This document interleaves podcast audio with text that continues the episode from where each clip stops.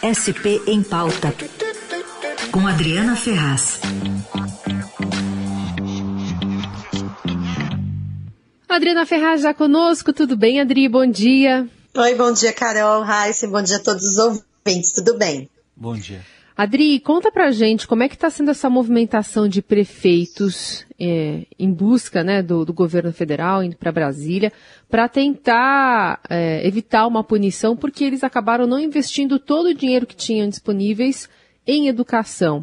E queria que também você focasse um pouquinho em São Paulo, como é que a cidade também está nisso. Pois é, olha, é um segundo movimento dos prefeitos, né? A gente já falou aqui sobre esse movimento em relação à tarifa de ônibus, né?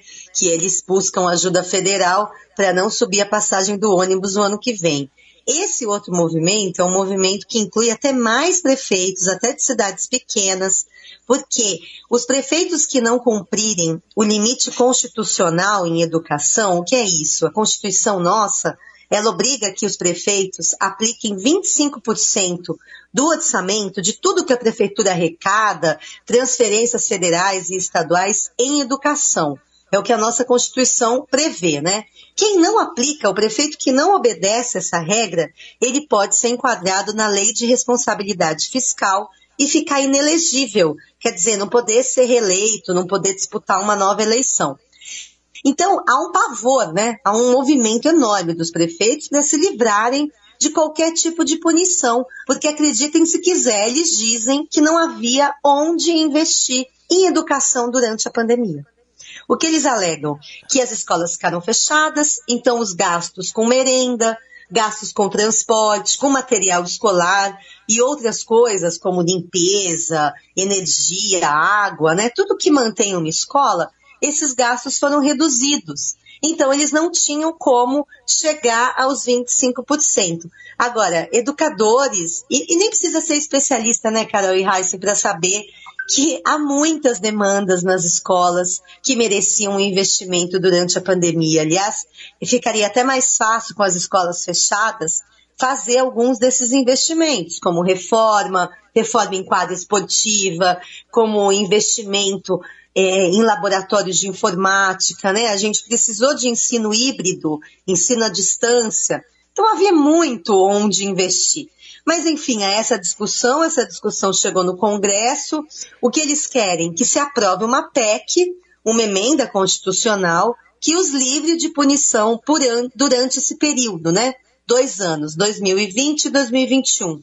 A Prefeitura de São Paulo tem simplesmente um bilhão e meio que não foi aplicado em educação nesse período. É isso. Mas resumindo, é, é esse, é esse o tamanho do problema, gente.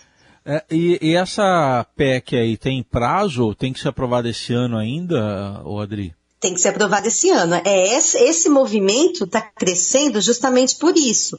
Porque a gente está hoje, dia 9 de dezembro, né?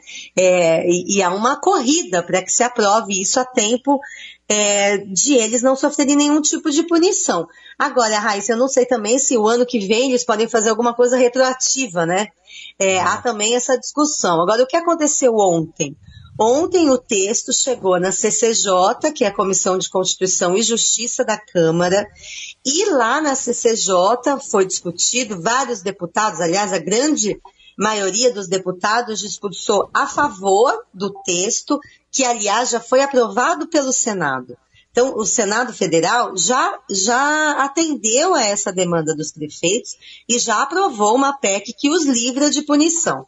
Falta a Câmara aprovar para que isso possa ser válido, né? Então, ontem, a Fernanda Melchiona, que é uma deputada federal do PSOL do Rio Grande do Sul, ela faz parte da CCJ e ela pediu vistas então, com isso, o texto ele é suspenso, essa discussão é suspensa por duas semanas. Então, quer dizer, é, agora vai precisar de um acordo ali entre os líderes partidários para que isso volte ao debate da CCJ antes do fim do ano e possa, em seguida, ser levado a plenário. A pressão é muito grande, são cerca de 83% é, dos prefeitos do Brasil, do país todo, que não cumpriram esses 25% na educação. E há uma, uma preocupação muito grande por parte dos educadores de que isso abra um precedente, né? Já que é, se prevê mudar a Constituição em função da pandemia, pode-se mudar a Constituição e acabar com esse índice de 25% e diminuir, como muita gente defende, que não haja mais essa vinculação né, de gastos em relação à educação. A própria presidente da CCJ, que é a Bia Kisses, do PSL, é uma das, das deputadas mais bolsonaristas que existe, ela defendeu isso ontem publicamente, que não haja uma vinculação, já que a, a, o número de filhos por família diminuiu. E como se a educação, né, a gente tivesse evoluído nesse período, né, no Brasil, como se a gente não precisasse de investimento em educação. Agora, Adri, é, é, interessante observar que, por mais que até cidades que estavam mais em cima do lance, mais acompanhando de perto, São Paulo, né? Você falou que tem um bilhão de reais ali nesse cofre esperando para ter investimento, apesar dos prefeitos, né, de todas, é um, uma questão uníssona, de que, ah, não tinha como investir, a gente fica com esse dinheiro parado e a gente não tem como investir porque esse dinheiro é carimbado. Mas são tantas as opções que o Estadão tem ouvido, né, de, de possibilidades de investimento nesse período, até pensando no retorno dessas crianças, preparar isso, né, para que as crianças é, tenham uma, uma, uma, carga talvez maior de horário ou uma, um benefício maior nesse retorno à escola por conta dos atrasos provocados pela pandemia. É, é difícil de entender essa desculpa dos prefeitos, não? Sim, e é, é, exatamente isso que os educadores falam. Havia uma lista enorme de possibilidades para a utilização desse dinheiro. O que os prefeitos argumentam é que eles não queriam gastar em qualquer coisa. Então, por exemplo, a Frente Nacional dos Prefeitos, que é uma entidade que reúne boa parte dos prefeitos do, do país, eles falam isso. Ah, é para gastar? Tá bom, vamos gastar. Vamos pintar a mesma escola duas vezes. Vamos trocar o ar-condicionado que tá bom sabe? Vamos, vamos fazer coisa inútil só para gastar o dinheiro. E o argumento deles é que essa PEC precisa ser aprovada justamente para evitar a má utilização do recurso público, né? Gastos feitos simplesmente porque tem que gastar.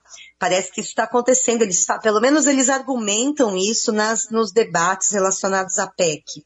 Agora, os educadores falam exatamente isso, cara, o que havia muito, muitas possibilidades para se utilizar esse dinheiro de uma maneira responsável e útil, né?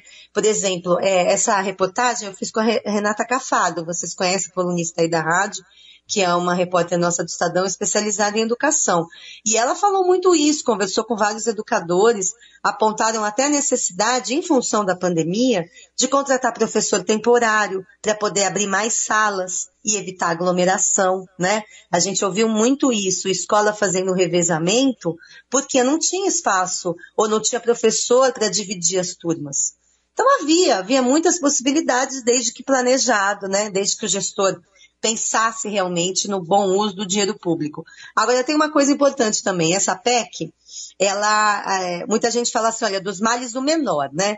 Porque já que não foi usado o dinheiro em 2020 e 2021 como deveria, a PEC ao menos reserva esse recurso que não foi gasto para ser gasto em 2022 e 2023. Então, por exemplo, o prefeito que é, alcançou 20% em educação e não 25, sobrou 5% né, do orçamento dele para gastar.